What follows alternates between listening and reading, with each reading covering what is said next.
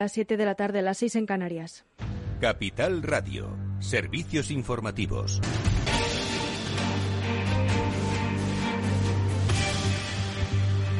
Buenas tardes. La incidencia del coronavirus baja 102 puntos y se sitúa en 1.142 casos por cada 100.000 habitantes. Sanidad ha notificado 310 fallecimientos y 34.380 contagios, la menor cifra desde el 17 de diciembre.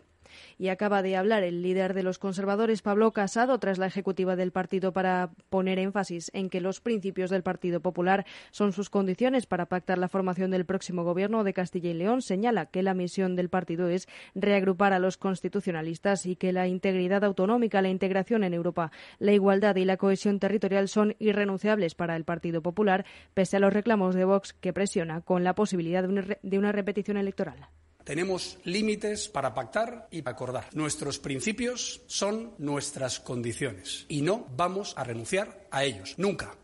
Por tanto, quien quiera pactar con nosotros tendrá que aceptarlos. Alfonso Fernández Mañueco acaba de pedir un gobierno fuerte, estable y en solitario, con pilares firmes, sin trajes prestados. Para ello tiene todo nuestro apoyo. Para nosotros la igualdad no es negociable, ni la cohesión territorial, ni la integridad autonómica, ni la integración en Europa. En eso estamos todos de acuerdo. Y es que el debate sobre la formación de gobierno en Castilla y León ha copado buena parte de la sesión de control al gobierno en el Senado, donde el conservador Javier Maroto ha, reprochado al presidente del gobierno Gobierno que varias voces autorizadas del PSOE han pedido la abstención de los socialistas para facilitar la investidura de Mañueco y evitar al mismo tiempo la entrada de la ultraderecha en las instituciones de Castilla y León.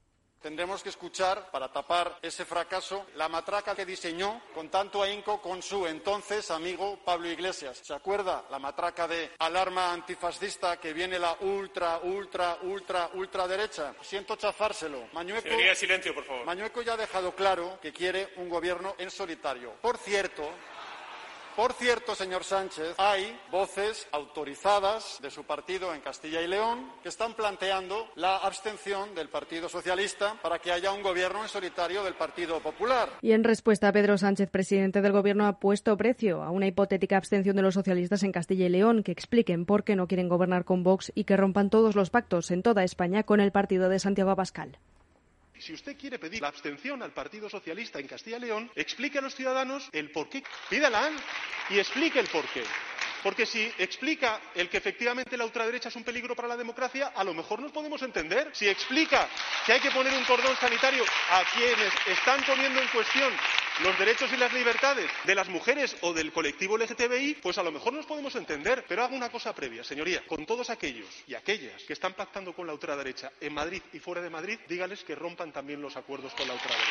Y en la misma línea se ha expresado el líder del PSOE en Castilla y León, Luis Tudanca. El Partido Popular ya gobierna en este país con la extrema derecha, bajo su exclusiva responsabilidad, sin que nada le obligara a hacerlo, nada más que las ansias por llegar al poder. El Partido Popular hoy ya gobierna con trásfugas, el Partido Popular ya gobierna con Vox. Si quieren que hablemos de cordón sanitario, hablamos, pero no de regalarles un gobierno. Si quieren que hablemos de cordón sanitario, que rompan los acuerdos con Vox y que se comprometan en todas las instituciones de este país a poner un cordón sanitario a la extrema derecha, como hacen toda la derecha democrática en Europa. Y cambiamos de tercio por ahora. Son siete fallecidos en el naufragio del pesquero gallego frente a las costas de Canadá. Celia Mayuelas, buenas tardes. Así es, por ahora se han confirmado tres supervivientes en estado de shock hipotérmico y hay todavía 14 desaparecidos. Son siete muertes ya en un pesquero que pertenecía a la mayor empresa armadora del puerto de Marín. La mayoría de sus tripulantes eran españoles, gallegos de la comarca y peruanos. No se saben las causas exactas, pero sí el mal tiempo de la zona. Así lo ha hecho saber la subdelegada del Gobierno en Pontevedra, Maika Larriba. Las condiciones de la mar muy malas. Eh, de hecho, hay además las temperaturas en esa zona son bajísimas en el mar. De hecho, eh, los tres tripulantes que fueron encontrados con vida estaban en un estado de shock hipotérmico Además, el presidente de la cooperativa de armadores de Vigo, Javier Touza, ha explicado que por el momento la información es bastante confusa y en las tareas de rescate están colaborando helicópteros, buques canadienses, así como barcos pesqueros. En sus últimas declaraciones ha dejado claro que hoy sin duda va a ser un día muy triste para la pesca gallega. Pues muchas gracias Celia Mayuelas y es todo por ahora. Sigan informados en capitalradio.es. Les dejamos en Afterwork con Edu Castillo.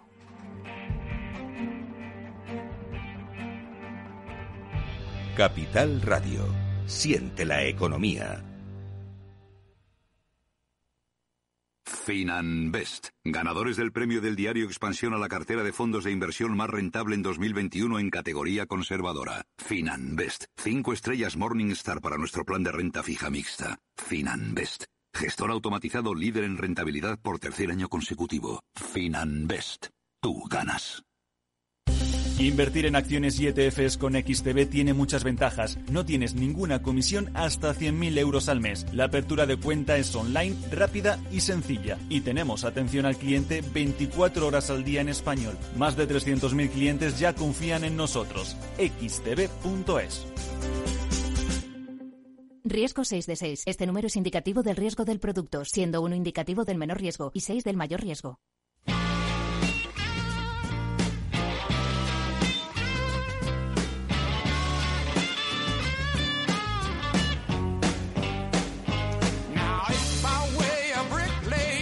Después del trabajo, After Work, con Eduardo Castillo, Capital Radio.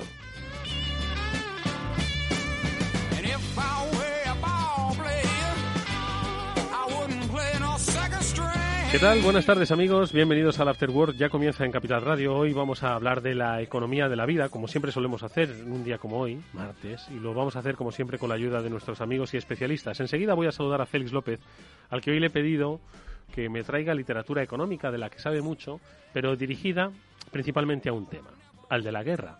No sé si estamos a las puertas de una guerra, hay días que sí y hay días que no.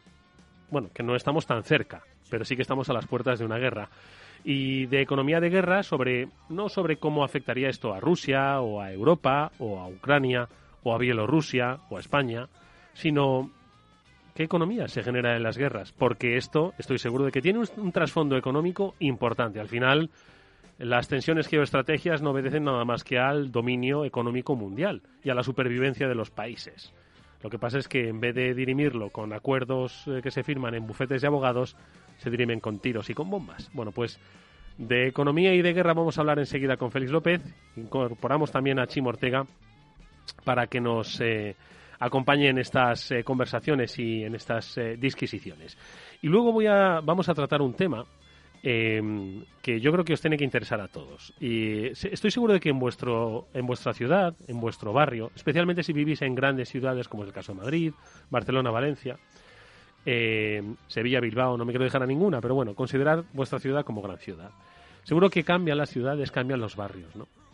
Eh, evolucionan los comercios, desaparece la vida de barrio y aparece otra vida que parece de barrio pero es un poquito más despersonalizada. Habéis oído hablar de cosas como la gentrificación. Bueno, en definitiva, que evolucionan esos barrios. Ya no eran como antes. No es que seamos nostálgicos, ojo, que si eres nostálgico aquí te tildan de rojipardo o peor, de reaccionario, pero ya nada era como antes. Bueno, pues de la evolución de los barrios y de cómo evoluciona la vida en las ciudades, vamos a hablar con un especialista, con José Antonio Granero, que es eh, el anterior el antiguo decano del Colegio de Arquitectos de Madrid, es eh, un especialista en urbanismo y es ahora mismo el director del estudio de arquitectura entreabierto. Bueno, pues con él ahora en un ratillo vamos a hablar sobre cómo evolucionan las ciudades en nuestra vida. Y de, de, poco más, que para mí es mucho. Vamos a hablar en este After Work que está gestionando técnicamente Néstor Betancourt, por eso se nota en la buena música, y que como siempre lo hace encantado de acompañaros Eduardo Castillo. Venga, vamos allá.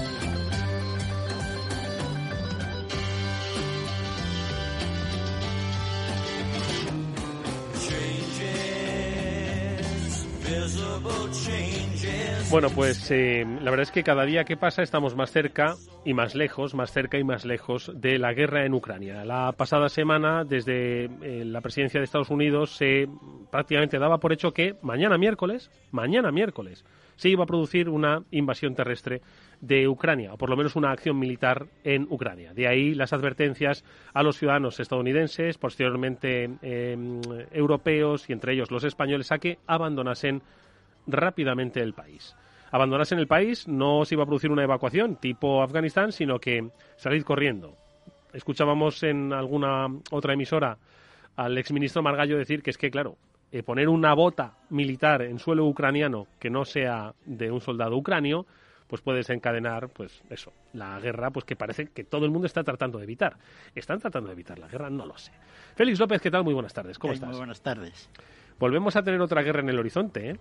Bueno, hoy bajaba un poco la tensión. Hoy bajaba un poco la tensión, ¿verdad? El, el, índice, seguro que el, el, el, ¿cómo era el, el, índice de volatilidad este, el VIX, ¿cómo era? Sí, el VIX. El VIX, sí. el VIX Guerrero. El, VIX Guerrero está ahora mismo un poquito suave, ¿no? Han quitado un par de pelotones ahí de la frontera, se los han llevado un poco más lejos y ahí andan, ¿no? A ver cómo... Esto parece una partida de mus lanzando órdagos y hay alguien que no lleva no lleva nada más que tres ases en la mano.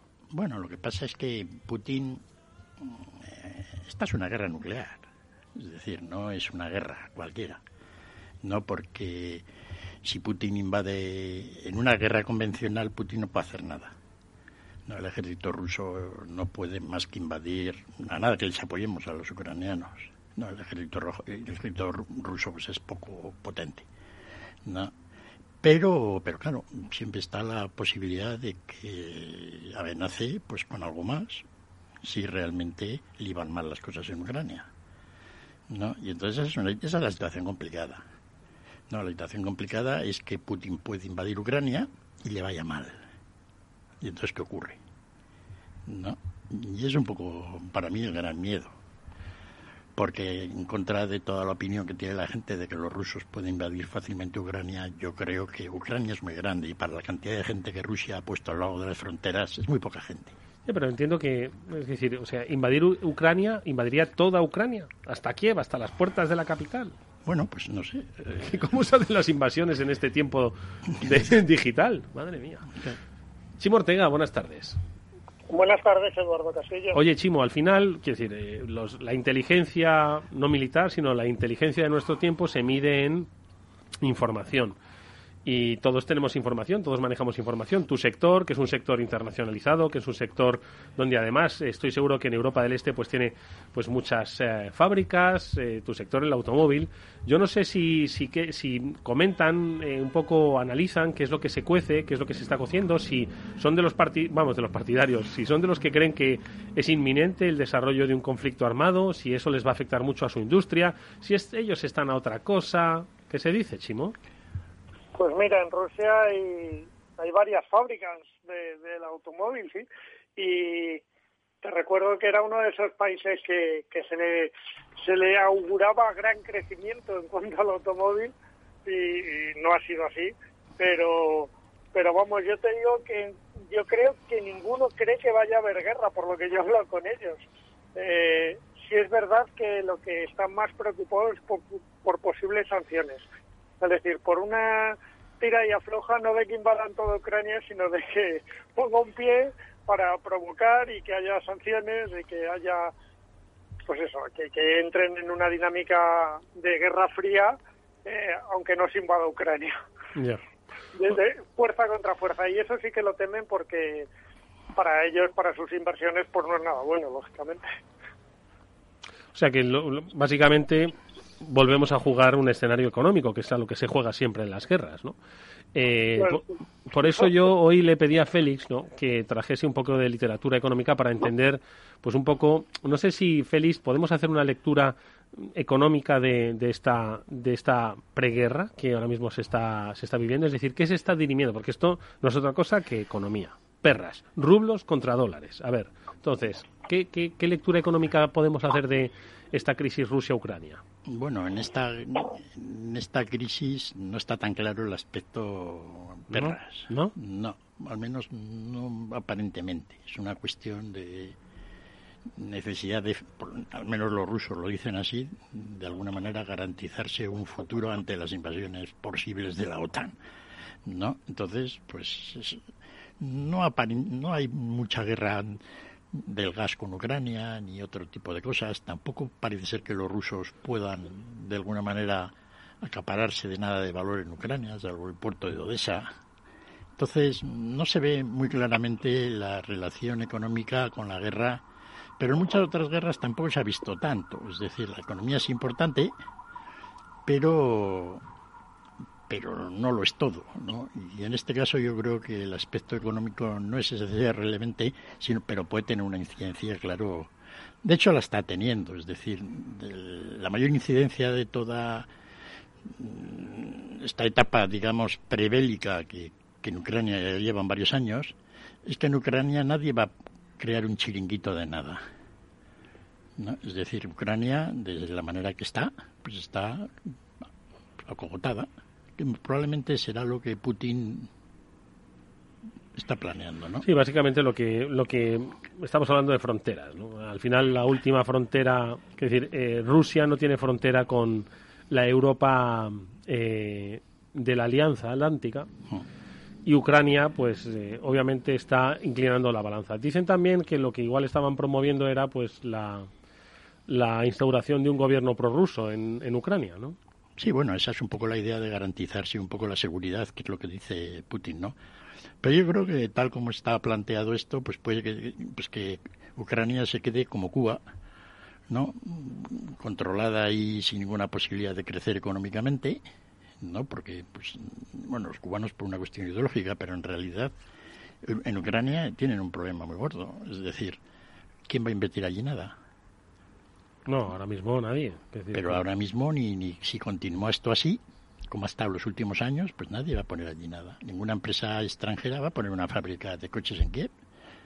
Ningún, ningún fabricante europeo va a poner una fábrica de zapatos en Lwów. ¿no? Es decir, y el ICEX no creo que recomiende ahora mismo Ucrania como destino de inversiones. Bueno, no lo sé. Pero no solo eso. Pobre gente, la verdad. Los mismos ucranianos, pues una de las cosas que, que ocurre... Estarán sacando divisas del país, ¿no? Sí, porque ahora ya le está dando un poco tiempo, ¿no? Una de las cosas que podíamos comentar en los libros estos de la guerra, que igual comentamos un poquito, es qué tarde reacciona la gente ante una amenaza de guerra o una realización de la guerra. de tal manera que lo pierden todo. Porque no ven posible que una guerra se vaya a producir. Sí. Estoy seguro de que eso le ha pasado pues, a la gente que por desgracia lo ha vivido, creen que es imposible que una guerra se produzca y por eso esperan, ¿no? Los listos son los que salen antes, ¿no? Del mercado cuando cae. Exacto, y de esos hay pocos. La mayoría, pues, les coge muy de sorpresa. Chimo, ¿qué querías comentar? No, eso que yo lo que lo que veo es que es un riesgo económico tremendo, pero para toda la zona en general. O sea, eh, yo creo que se van a desplazar muchas inversiones que podrían, de hecho, en, eh, la industria del automóvil, a, lo que llamábamos esa Europa del Este, esos países de la antigua Europa del Este, se estaban yendo bastantes inversiones, no solo de fábricas, sino de, de muchos aspectos del automóvil, componentes, de muchos de muchas eh, mm. inversiones potentes eh, y que parecía que además con la llegada de, como hay mucha minería, con la llegada de, de pues eso, del coche eléctrico y no sé qué, que parecía que incluso podría haberse desarrollado más. Yo creo que ahora nadie, no solo Ucrania, yo creo que nadie va a poner un pie por esa zona para gastarse el dinero y para invertir allí. Eh, quería un poco eso, afirmar lo que, lo que a mí me cuentan, que es lo que dice Félix, es que es zona no tocable, vamos. Sí, por ejemplo en Samara pues había un cierto crecimiento hace, hace unos años del automóvil, ¿no?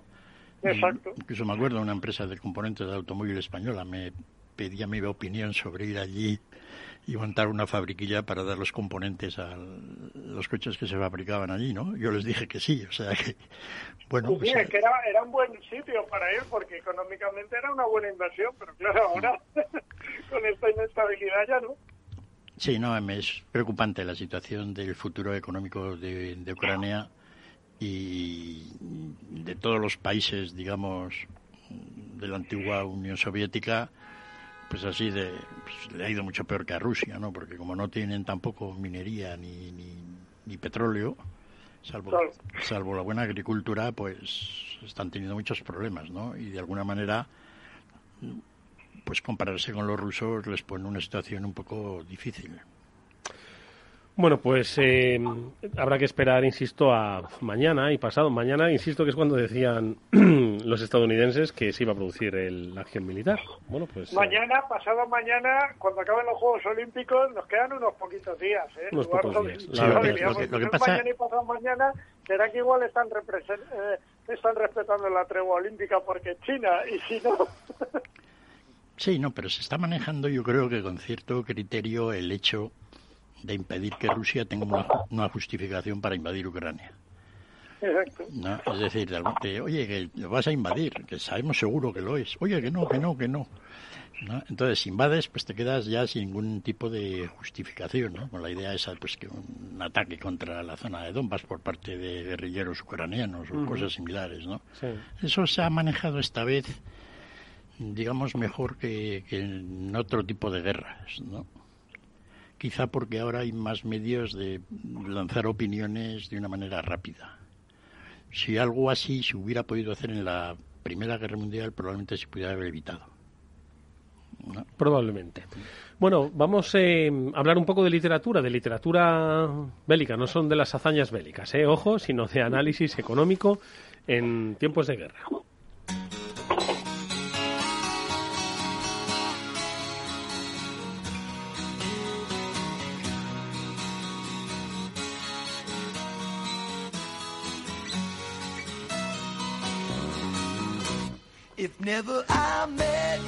Bueno, y nuestro primer título de literatura bélica es... Bueno, cuando me dijiste Si te dicen que, caí, no.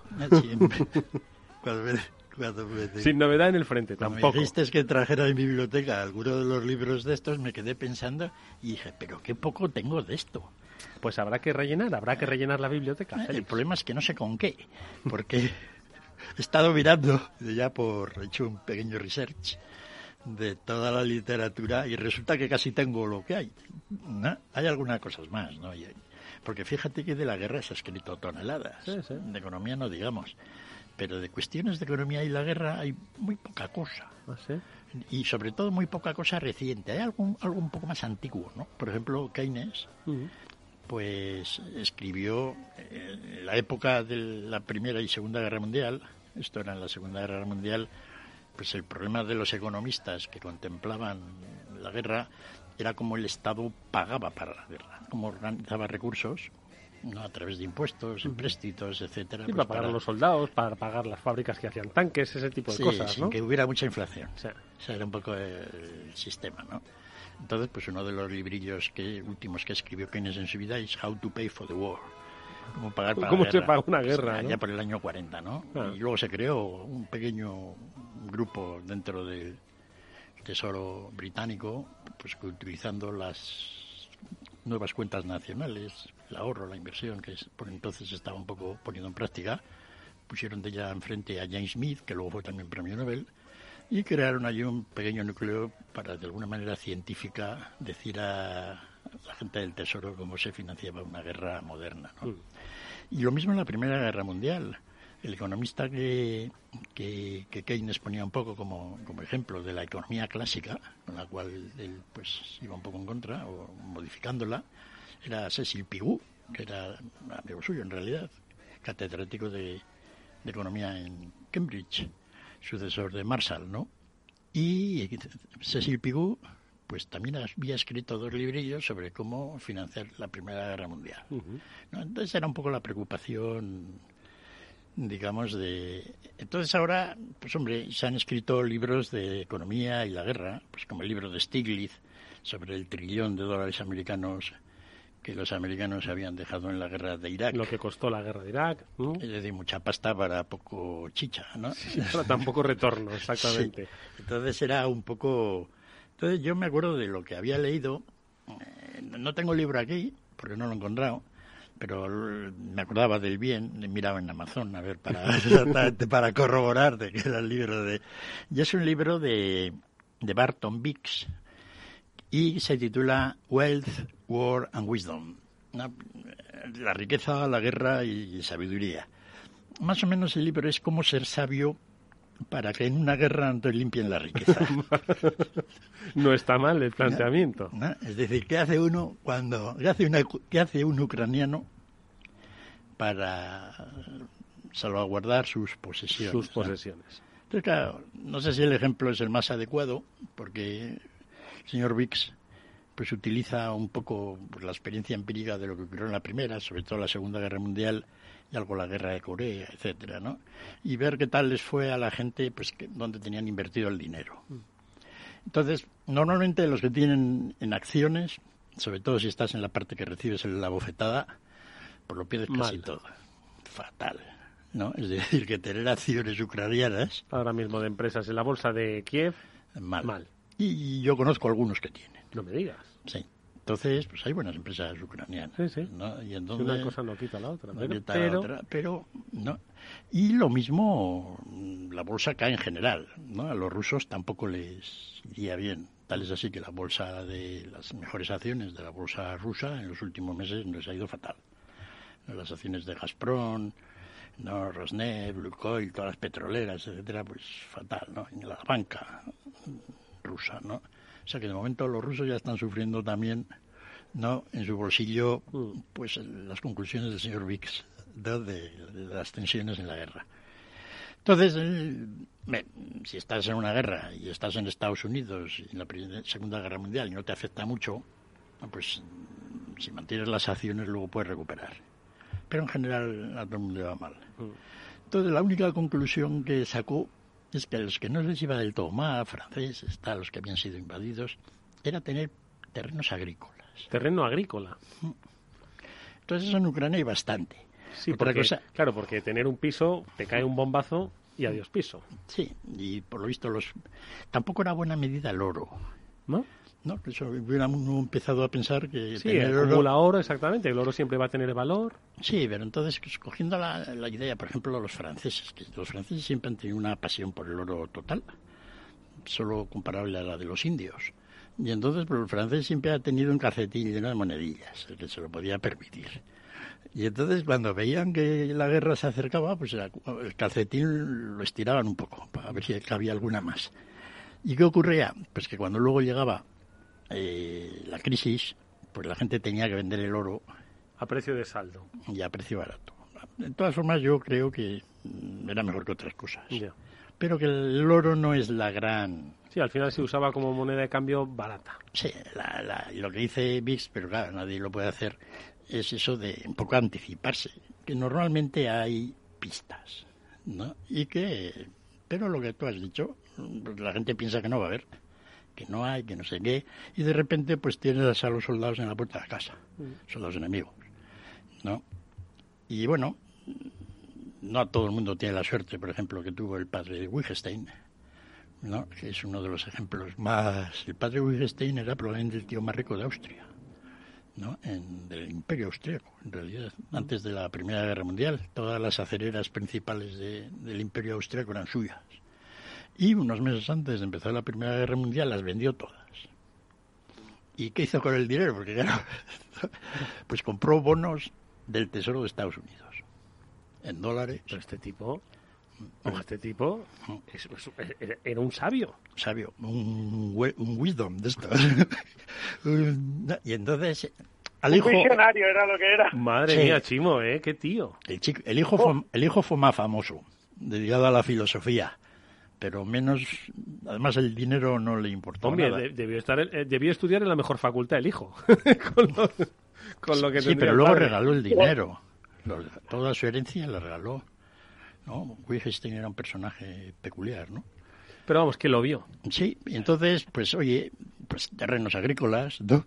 No sé si esto ya es extrapolable ahora, mm, algún terrenito, no lo sé, en el ciberespacio, ahora que... En el metaverso. en el metaverso, compras hay un lugar, pues igual y se queda fuera de el alcance de los misiles. ¿no? Es un poco, el libro está muy bien porque es una historia de un poco de los rendimientos de diversos tipos de activos y pasa un repaso, da un repaso a, a toda la, Sí, a todos los activos y un poco cómo se devalúan, cómo se aprecian. O... Sí, cómo empieza la guerra, cómo se va desarrollando, cómo lo ve la gente, cómo lo ven los, ¿no? y ver qué ocurre un poco al final, ¿no? Entonces, pues bueno, es un librillo. Y luego el otro que tengo, que, que,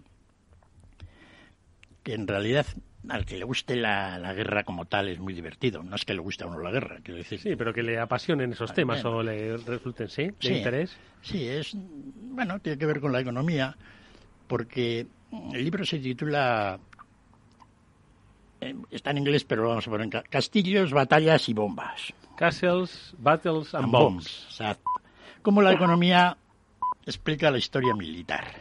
el libro es sí, tiene un poco lo que tú decías. ¿De qué va economía y guerra. Los escritores son Jürgen Brauer y Hubert van Tull. ¿no? Y no les conozco yo de nada, más que de castillos, batallas y, y bombas, pues saben bastante, ¿no? entonces es un poco cómo los ejércitos del mundo se han financiado, por qué iban a la guerra, qué tipo de cosas se hacían a lo largo de toda la historia, desde la época de los griegos, los romanos, etcétera, ¿no? Yo ahora recuerdo muy bien el capítulo que hablaba de los condottieri, ¿no? los empresarios estos militares, cómo se pasó de un ejército, digamos, medieval de levas, feudal, con los caballeros y luego los peones que morían todos, pues a los, digamos, condottieri, los empresarios de la guerra. Pues que mercenarios, Mercenarios tal cual, ¿no? Y luego, pues, como, ¿cuál era la justificación de la construcción de castillos? ¿No? Hace una gran estudio, me acuerdo muy bien, porque desde aquel entonces me quedé yo con la idea de Eduardo I, el inglés que construyó toda una todos los mejores castillos más grandes en la frontera con, con Gales, ¿no? allá por finales del siglo XIII. Y bueno, un poco como se movilizaron los ejércitos eh, de alguna manera pues, el tema logístico, según se fueron haciendo más grandes, la guerra de los 30 años, la guerra de los 7 años, luego las guerras napoleónicas. O sea, es un libro entretenido porque de alguna manera te va contando cosas que tienen que ver con la economía. Por ejemplo, cómo lo financió Inglaterra en las guerras napoleónicas, es uno de los mejores logros económicos nunca realizados. Porque aunque hubo inflación en el Reino Unido, bueno, en aquel entonces sí, y de alguna manera, pues la convertibilidad de la libra esterlina la dejaron aparcada durante unos años, por la inflación no fue súper estrepitosa y lograron recoger un montón de dinero pues para financiar sus ejércitos, los ejércitos de sus aliados y sobornar a media Europa, ¿no? Para que pues, todo el mundo estuviera de acuerdo con ellos, ¿no? Así que eso es un poco lo que puedo decir. No he encontrado Luego ningún librillo, hay un librillo de, compilador de la economía y la guerra, de estos libros así, pero los capítulos son un tanto, los he estado mirando, eh, la actividad del guerrillero, tal, está bien, pero no son, muy... no son muy centrados en todo lo que es todo el empaque, ¿no? Así que a todos los que le gusten estos temas, aquí hay un campo abierto para tesis doctorales. Y desarrollo de economía y guerra. Sí. Bueno. Espero que no haya mucho desarrollo, significa que no va a haber mucho material sobre el que estudiar. Bueno, vamos a... Dime, Chimo, rápidamente. Por antes de hablar a Félix de literatura, recuerdo una conversación. Eh, no viene el caso, ¿eh? pero perdonadme, ya sabéis que yo soy así. Eh, ¿Nos parece un poco una guerra a la antigua? De esa de voy a poner todos. O sea, ¿nos parece que en el siglo XXI esto ya eh, como que no nos lo imaginábamos? Una guerra en territorio europeo y con tropas que van a un sitio, tropas que van de los otros al otro sitio, que se esperan, que a ver si invades tú, que a ver si invado yo. Sí, pero bueno, esa es, esa es la parte del atrezzo, que es la que necesitan las televisiones, y luego está la verdadera guerra de la información, la cibernética y la económica, que es la que no vemos. Vamos a saludar a... Escuchad a nuestro siguiente invitado, que quiero hablar de otro tema radicalmente distinto. ¿Cómo cambian las ciudades? ¿Cómo evolucionan nuestros barrios? ¿Lo habéis notado en el vuestro? Vamos a saber por qué.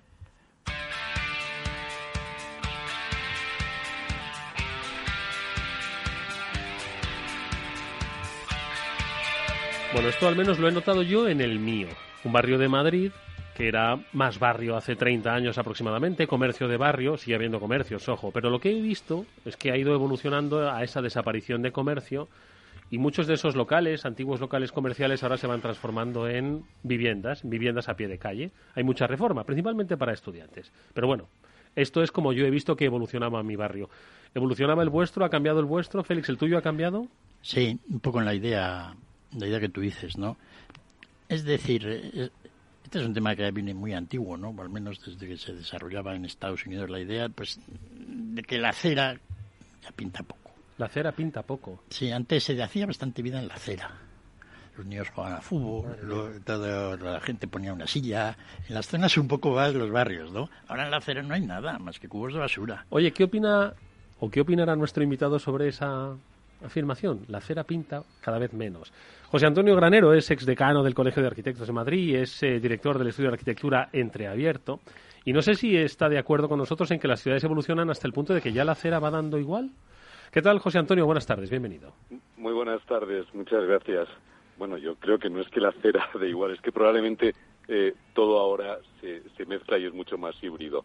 Yo creo que la ciudad cada vez más es de los peatones, cada vez la ciudad es más de las personas y, precisamente lo que se borran son las barreras. Es decir, ahora mismo lo que hay que hacer es eh, generar esas especies de calles de tráfico compartido y las distintas escalas de, la, de las calles en la ciudad. ¿no? Hay calles que tienen que ser evidentemente de tráfico más rápido, pero las cercanas, las calles eh, más estrechas, las calles que están en el, en el interior de nuestros barrios, cada vez más lo son de menos de los coches y más de todos, más de los coches y de las personas, pero de manera compartida. Y se borran esas barreras, si os fijáis, cada vez más hay calles pavimentadas de manera continua, eh, de forma que no existe esa acera y esa calle. Pero fijaros, hay una cosa que me gustaría cuando estaba, cuando se estaba oyendo ahora, eh, la, definición de una ciudad que hacía Peridis, que, que además es eh, arquitecto y es magnífico arquitecto, decía que una ciudad es gente en la calle. Y cuando en la ciudad perdemos la vida urbana, perdemos la vida de la gente moviéndose, mezclándose, eh, esa diversidad, esa mezcla de usos, el comercio, la actividad cultural, la actividad social, las relaciones, las plazas como lugar de encuentro, los parques, eh, eso ya es la no ciudad manera que yo creo que lo que tenemos es que recuperar esa ciudad de la gente, esa ciudad de las personas. Es creo que una reflexión interesantísima, ¿no? La, recuperar la calle para las personas. Es cierto que ha habido en, determinadas ciudades, eh, allí donde vivís, estoy seguro que lo que ha dicho nuestro nuestro invitado lo habéis visto, ¿no? Que se ha pues se ha elevado, ya no hay esa diferencia entre hacer ahí, se están peatonalizando, se están devolviendo al peatón, al ciudadano eh, al, ciudadano de a pie, pues esas zonas que antes estaban eh, tomadas por el coche. Pero me da la sensación también de que hay cierto desequilibrio. Es decir, que sí que hay zonas que se están recuperando para el ciudadano, pero sí que hay otras, José Antonio, que se están perdiendo para el ciudadano, no a favor del coche, sino simplemente se está perdiendo la vida en la calle, porque ha dejado de haber pues eh, vida económica, que era un poco la que conformaba los barrios. ¿Eso se está produciendo? Bueno, eso se ha producido en algunos desarrollos que yo creo que han sido eh, negativos, algunos desarrollos de, periferia. Fijaros, la, ciudad que envidia a todo el mundo, la ciudad memorable, la que, la que nos gusta caminar, la que nos gusta pasear, la que nos gusta vivir, es la ciudad mediterránea. Es esa ciudad densa, compleja, de mezcla de, mezcla de usos, donde, donde se produce todo. Pero perdón un segundo, porque es que voy en un coche y me tienen que parar Perdone, porque estamos en justo, volvía de, justo volvía de viaje, pero ya ahora puedo, ahora puedo hablar. mientras no te pongan multa, nosotros... No, no, no, yo no voy conduciendo, no, no, no voy conduciendo, me están llevando, me, lleva, me lleva un taxista amabilísimo de Madrid. Eh, estaba diciendo que, que eh, la ciudad al final eh, tenemos que tenemos que volver a esa ciudad de la, de la vida en, de la vida en la calle y de las relaciones. Y por eso esa no ciudad es la que se producen esos desarrollos de periferia que yo creo que han sido negativos, en los que todo se vuelca al interior de esas manzanas, en los que solo hay vida privada y no hay vida pública. Mm. Y si no hay vida en común, si no hay vida compartida, nos damos cuenta, yo creo que de eso hemos sido muy conscientes con, con el COVID y con todo el, con todo el estado de, la, de alarma y la pandemia, nos hemos dado cuenta de lo importante que es la vida compartida, lo importante que son los espacios de relación, los parques, las plazas, las calles, nos hemos dado cuenta de, esa importancia del espacio público, del espacio público y del paisaje urbano y, casi del derecho a la belleza y de, y de cómo recordamos eh, esas calles, esas plazas donde nos podemos sentar, donde podemos pasear, que están bien iluminadas, que están bien amuebladas, que están bien pavimentadas. Al final el espacio público es también nuestra casa y tenemos que aprender a cuidarlo, a respetarlo y a quererlo. Yo quiero vivir en esa ciudad, José Antonio, de verdad. Quiero vivir en esa porque a mí además siempre la calle me ha gustado mucho. Yo siempre me, he definido como muy, muy callejero, poco, poco casero, ¿no? Sin embargo, no sé si nos escuchabas también al principio, percibíamos en, nuestros barrios, por lo menos en Madrid, eh, un poco esa desaparición del comercio de barrio a favor, o por lo menos del local de comercio de barrio a favor de nuevas soluciones habitacionales. Pues se eh, cambiaba la la no sé si se dice licencia o la, el aprovechamiento y ahora pues se hacen pues cosas que antes no se veían ¿no? Eh, eso también se está percibiendo en las grandes ciudades eso va a transformar no digo para mal nuestros barrios, pero sí de alguna forma van a conformar esos barrios del futuro?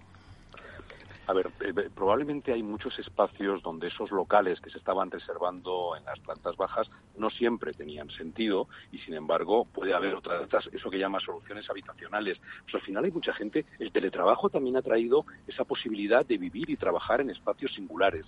Nosotros en Madrid hemos desarrollado muchos espacios singulares en, antiguos garajes, en antiguos espacios eh, industriales. De repente hemos conseguido recuperar espacios renaturalizando, eh, generando patios, jardines interiores en espacios de gran altura, en antiguas naves. Y esos espacios son eh, espacios espléndidos para vivir y para trabajar de otra manera. Son espacios que en ciudades con puerto, por ejemplo, en Ámsterdam o en Londres, en, todas esas zonas portuarias, eh, se han recuperado y a todos nos, fascinan los Docklands, todas esas zonas. Sin embargo, en, ciudades como en ciudades como Madrid es más difícil encontrar esos espacios y hay que recuperarlos. Y a veces hay locales en planta baja que o tienen, o tienen mucha altura o pueden tener un patio interior o mm. pueden, que pueden ser buenas soluciones para, para viviendas diferentes. Yo creo que la ventaja de la ciudad es la diversidad y lo que no tiene mucho sentido es pensar que hoy todo el mundo vive de la misma forma con viviendas de dos dormitorios o de tres o de cuatro dormitorios con un cuarto de baño y una cocina.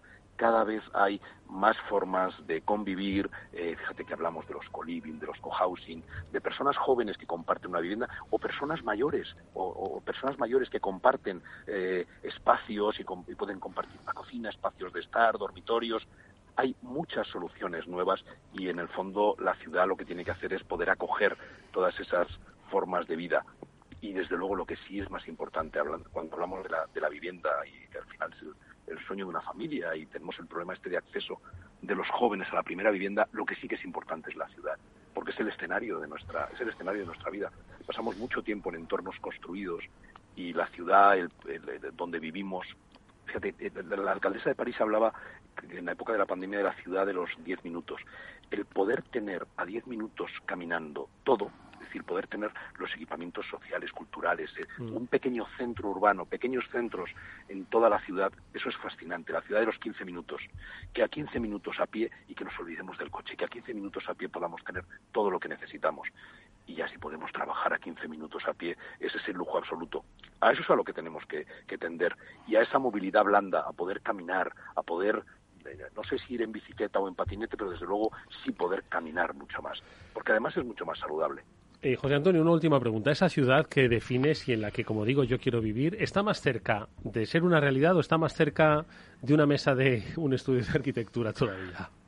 sin ninguna duda estamos mucho más cerca. Estamos caminando, cada vez hay más sensibilidad de todo el mundo, de toda la gente en ese sentido. Y las ciudades eh, las ciudades son sin duda un problema, pero también son la solución, porque la ciudad es el lugar de las oportunidades. Todo el mundo quiere vivir en ciudades de diferentes escalas, da igual que una ciudad tenga 200.000 habitantes o, o 5 millones, pero al final puede tener pequeñas escalas, escalas humanas, y en las ciudades, luego, está, está la solución, porque es donde está también el trabajo, es donde están las oportunidades, donde está el conocimiento, donde está el talento, donde está la, mezcla y, y, los flujos de todo, de, transacciones, de energía y de, conocimiento también, y de, bienes y servicios.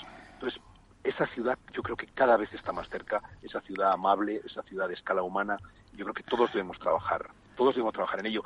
Y si te fijas, si recordamos el Bilbao de hace 20 años, mm. Bilbao era una ciudad espantosa, ahora es una ciudad maravillosa.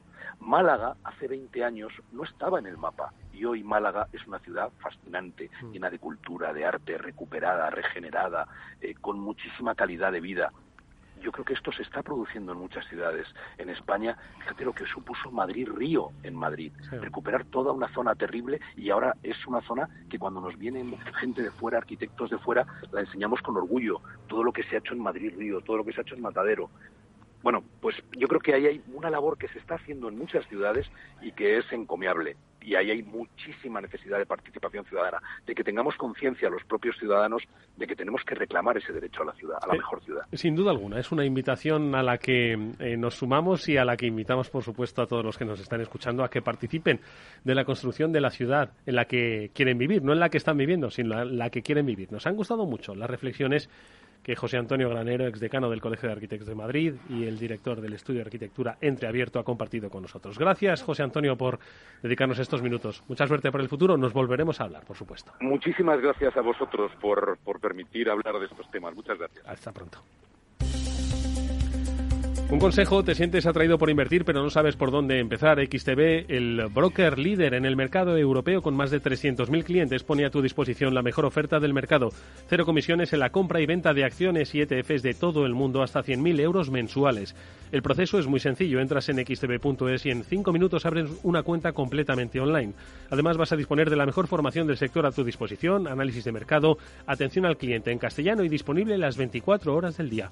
Con XTB inviertes en calidad Oferta confianza y seguridad. xtb.es. Riesgo 6 de 6. Este número es indicativo del riesgo del producto, siendo uno indicativo del menor riesgo y 6 del mayor riesgo. After Work, con Eduardo Castillo. ¿Qué es ir más allá?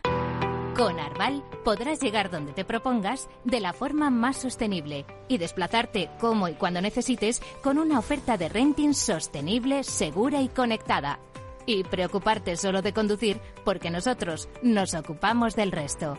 Arval, la transición energética arranca aquí. Más información en arval.es.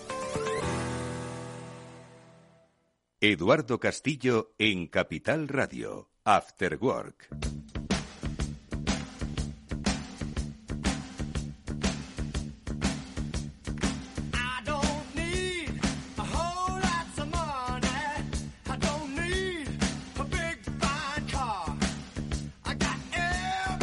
Bueno, pues no es fácil, la verdad, pensar en, en, la ciudad, en una ciudad, y más cómo evolucionan las cosas, los negocios, eh, eh, la atracción de gente, el vehículo. Al final, Madrid es una ciudad eh, que su casco urbano pues alberga pues a cuántos millones, a tres, cuatro. Bueno, depende de cómo lo, que es la ciudad, algo menos de tres millones, ¿no? Pero, luego su área metropolitana. Sí, cinco millones. Cinco millones, que trabajan y todos en Madrid. Bueno, casi todos, de casi todos, casi todos, ¿no? Es difícil, es difícil pensar en una pensar en una ciudad. Bueno, es uno de los temas que más gente está pensando todo el día, ¿no? Es decir, si tuviéramos que hacer ahora una recensión de libros de arquitectura y de urbanismo relacionados con la economía, diseño de ciudades, ¿no? Como pues poner en práctica un poco todas las ideas que hemos estado oyendo, pues de eso hay una literatura súper abundante. Es decir, ahí hay toneladas de... ¿no? y gente que piensa pues en la economía de las ciudades, ¿no? Cómo hacer una ciudad más, más, más rica, ¿no? Así que sí, debe ser complicado porque pese a que hay mucha gente pensando, filosofando y que efectivamente, como hemos dicho, pues vamos recuperando zonas de ciudades, haciéndolas más bonitas. Sí, es cierto, se ha ¿eh? comentado de, de Hay algunas zonas, sí. No, y en Madrid, en Madrid se están recuperando, se recupera el centro, estaba muy bien. Lo que pasa es que una cosa es recuperar, no desde el punto de vista arquitectónico y que quede tomar limpito, y otra cosa es recuperar un poco desde el punto de vista que estamos hablando de convivencia, de etcétera, ¿no? Es decir, pues antes había churrerías y alrededor del churrero, pues el churrero le podías dejar al hijo que te lo cuidara un poco jugando al balón enfrente de, del tema, ¿no? Todo eso ahora, es decir, falta, como se ha perdido en las ciudades, en lo que es la planta baja de las ciudades, todo lo que es la vida artesanal de gente que vivía allí décadas, ¿no? Ahora, pues sí, tienes una, una tienda de una tienes franquicia. un poke, tienes un poke, unas ensaladas de poke. Sí, pero el que trabaja allí... O empanadas argentinas. Sí, pero el que trabaja allí está un año y se va. Es decir, no termina haciendo... Sí, de cuajar, sí. De cuajar, ¿no? Entonces, esa relación de qué hacer con la calle y qué hacer con la parte baja de las casas para que se cree todo un ambiente de comunidad, pues es muy difícil. Tal es así que cada vez va peor. Es decir, si tú has sacado a, a colación todo lo que esto, es porque todos estos esquemas de, de, de, cómo mejorar la vida de las ciudades pues no acaban de de cuajar. de cuajar no mm. no solo no acaban de cuajar sino que como cada vez lo vemos peor. Era un poco si yo te he entendido bien era un poco la idea no y como que no haya mucha esperanza de que eso mejore. ¿no? Chimo, ¿estás por ahí? Sí, dime, dime. No, no sé si, si has estado escuchando la, la entrevista con, con José Antonio Granero si la percepción que mm, tú tienes eh, sobre la evolución de las ciudades eh, es un poco bueno la que estaba apuntando Félix, que no es fácil resolver, sobre todo cuando, aunque apuntaba nuestro invitado que hay que devolverle la calle al peatón, pero también hay que dejar, hay que hacer que ese peatón genere vida y, socialice ¿no? en esa misma calle que ahora ha recuperado, ¿no? Pues sí, la verdad es que hay que recuperar la calle. Hecho, es una gran parte de las Smart Cities que nos hablamos, el recuperar sitio para los peatones y para, y para la vida de barrio, porque lo que hemos perdido es la vida de barrio. Yo vivo en un barrio y todavía queda eso, quedan las tiendas, los, los no, quedan las tiendas de los artesanos, quedan muy pocas, pero eh, la vida de barrio es muy, muy, a mí me gusta, o sea, tiene otro sabor. Y eso es parte del hacer habitable la ciudad, no solo que esté llena de árboles y que sea bonita, sino que podamos darle vida a esas zonas, que no sean esos barrios nuevos y, muertos que hemos estado urbanizando en los últimos años. Hay que cambiar esa tendencia. Mm. La verdad es que yo vivo en un barrio de los de toda la vida y eso se agradece.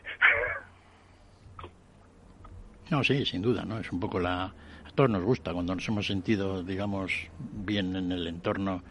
Yo me acuerdo incluso en Bilbao.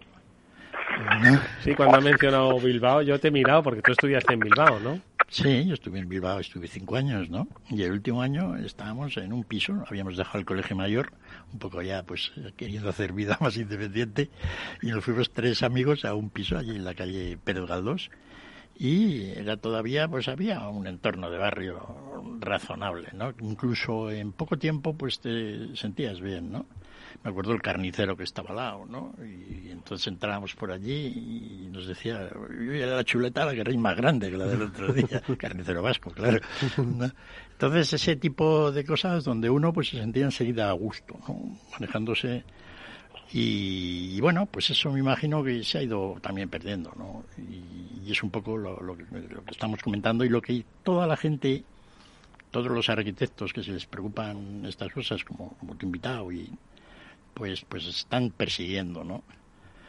Ellos, pues, no cabe duda de lo que es en su labor de diseñar cosas bonitas, ¿no? Pues todo lo que están haciendo, reformando edificios, pues para que la gente teletrabaje o, se vuelva junto, o todo este tipo de cosas, o para que se vaya a vivir. No, pues no cabe duda que hay un gran terreno. El problema es cómo esas cosas que puntualmente y digamos de, una manera artística y científica se hacen bastante bien, pues terminan todas encajando en un ambiente, ¿no?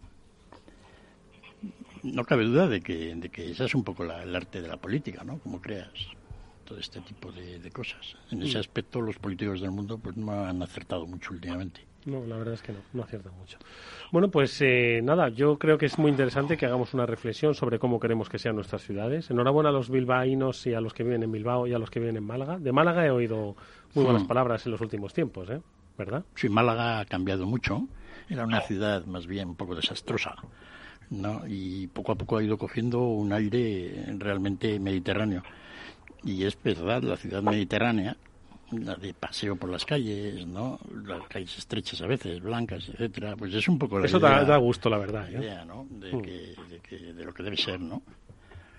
Pero bien, ya, ya, ya veremos cómo, cómo ya veremos cómo va cambiando todo esto, porque todo esto de la pandemia, de alguna manera, va a dejar. Esto de la pandemia ha marcado y mucho, ha marcado mucho las ciudades. Tú mismo lo has dicho. Ahora están pobladas de terrazas donde antes había coches. Me parece bien, ¿eh? Prefiero terrazas a coches, ¿no? Pero ahora solo hay terrazas. Sí, habrá que los fabricantes del automóvil se tendrán que dedicar al negocio, de, las terrazas, ¿eh? Bueno. ¿qué pasa? Son han sabido estar a todos los tiempos, harán terrazas con ruedas. Bueno, no te quepa la menor duda. como los camping, que puedes tener una casa pero tiene que tener ruedas, pues al final las terrazas serán igual para poderlas desplazar. Bueno, escuchad que me quedan cuatro minutos de programa que los quiero dedicar a lo que más me gusta, a la subida de precios, a la inflación, que aunque parece que se ha contenido, no, no, esto sigue igual.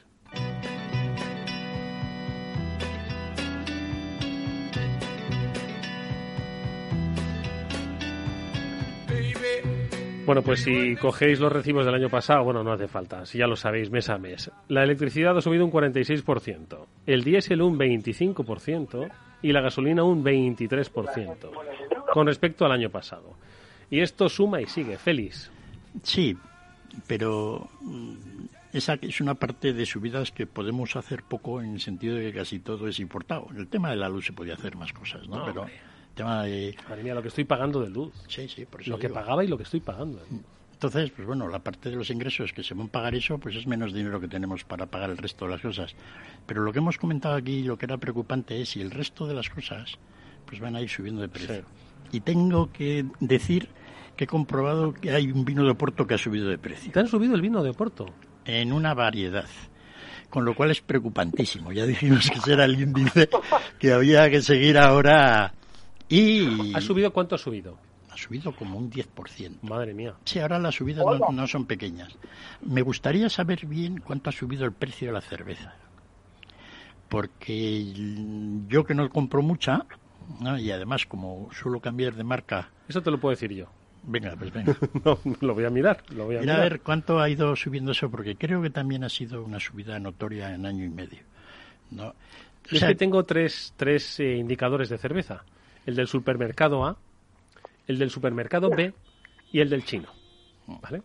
Entonces voy a comprobar en los tres a ver un poco. Sí, sí, sobre todo. Yo lo tengo un poco más difícil porque cambio de marca muy a menudo. No soy nada. Pero lo tienes con gráficas y todo, Eduardo. Ahora me hago, me hago un Excel. No, pero yo llevo ya un tiempo guardando todos los tickets de la compra. ¿No? de que compro en tres supermercados, el A, el B y el C, digamos, no. Y entonces, como casi todas las semanas vengo a comprar lo mismo, pues dentro de un año voy a tener un récord de unos 100 productos que compro, de qué es lo que cuesta. ¿no? Lo tenía que haber hecho hace más tiempo. Pero bueno, has empezado ahora con esta tensión. Sí, yo, que siempre tengo, quiero tener indicadores, pero me ha cogido frío es decir, como la guerra. Como no, no estaba subiendo el vino de Oporto, pues, pues no le dabas importancia. ¿no? El salmón, por ejemplo, ¿no? se nos avecina una subida porque el salmón, pues en Noruega está subiendo bastante. ¿no? Es decir, que hay una serie de productos que en el mundo lo tienen. El, trigo ha subido un montón, con lo cual que estemos todavía pagando por la barra de pan lo mismo. Ah, un bollo que costaba 35 céntimos, carísimo, en una panadería, una panadería, en un supermercado, de repente ha subido a 45. Joder. No, el resto de la barra pana queda igual. No, no se han enterado en el supermercado de turno que ya la gente no lo compra. Porque la subida de precio les senta muy mal a los clientes, ¿no? Y entonces se acumulan allí las barras de pan, los bollos de pan de un día para otro, ¿no? ¿Lo notas? Bueno, lo deberían notar los que están al cargo de, del asunto. Yo sí lo noto desde fuera, ¿no? Porque claro, no cabe duda de que ver cómo la gente va teniendo patrones de consumo diferentes, de acuerdo, como cambian los precios relativos, es un tema fundamental en la economía, ¿no? ¿Hasta, que, hasta dónde vamos a ver la inflación? Mójate. Pues, pues, pues las cifras de ahora, quizá un punto más incluso pude subir y esperemos que para mayo o abril, debido a que ya entonces había subido mucho la inflación el año pasado, pues la inflación baje al 4%. O sea, que no, descartas que la veamos en el 7. No, no lo descarto, porque yo creo que ha habido, este mes está habiendo subida de precios de varios artículos. En fin, amigos, os invito a que lo comprobéis vosotros también con vuestra cesta habitual de la compra. Si es que, como dice Félix, siempre compramos prácticamente lo mismo. Bueno, pues echar un vistazo, o con pequeños productos a los que habitualmente soléis recurrir, a ver si os lo ha subido. Y si es así, volver a escucharnos, que no sé si tenemos la respuesta, pero sí por lo menos nos quejaremos juntos todos. Lo haremos en este programa. Gracias, Félix López. Como siempre, un placer haber estado contigo. Saludos. Gracias, Chimo Ortega. Nos vemos pronto, amigo. Gracias, Eduardo. Hasta luego. Y a Néstor Betancor, que gestionó técnicamente el programa. Gracias, Néstor, por esta buena música. Nosotros nos despedimos hasta mañana, que volveremos a las 19 eh, horas aquí en la sintonía de Capital Radio. Hasta entonces, sed felices.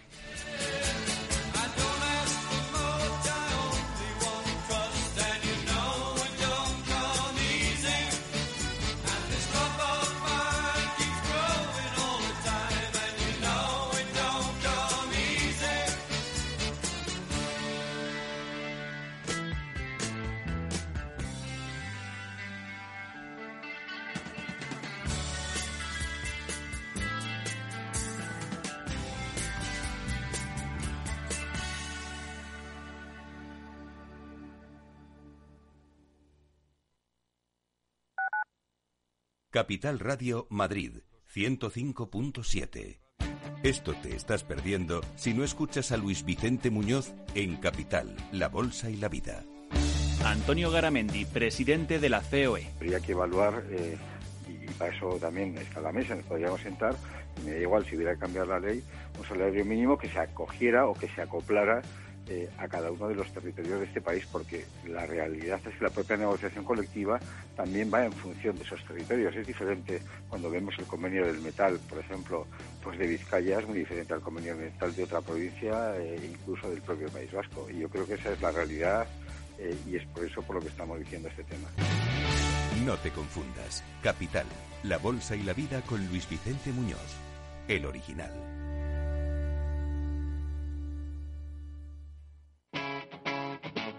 Capital Radio.